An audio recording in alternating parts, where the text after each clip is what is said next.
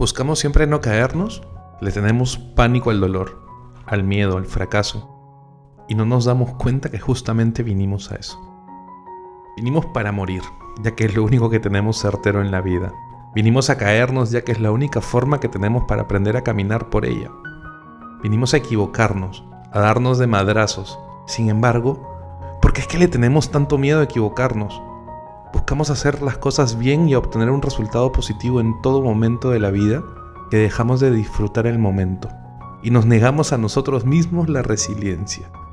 Nos entrenamos tanto en no fallar, en operar en el mejor momento, en tener manuales ante fallas, en tener tantas salidas de emergencia, que muchas veces es más fácil escapar antes de enfrentar el error y el fracaso.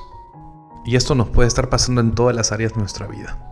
Preferimos dejar de pasar oportunidades o dejar de correr riesgos con la finalidad de mantenernos seguros.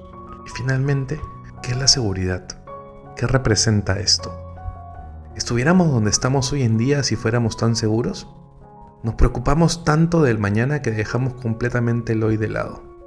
Dejamos de vivir una vida normal para construir una burbuja donde todo esté controlado y sin riesgos. Y muchas veces nos limitamos hasta para amar. Lo importante no es cuántas veces te caíste, no es cuántas veces anduviste de un lado u otro o cuántas veces te encontraste sin rumbo. Lo importante es dónde te asientas hoy en día, qué riesgos para alcanzar o elegir tu felicidad estás dispuesto a correr hoy en día.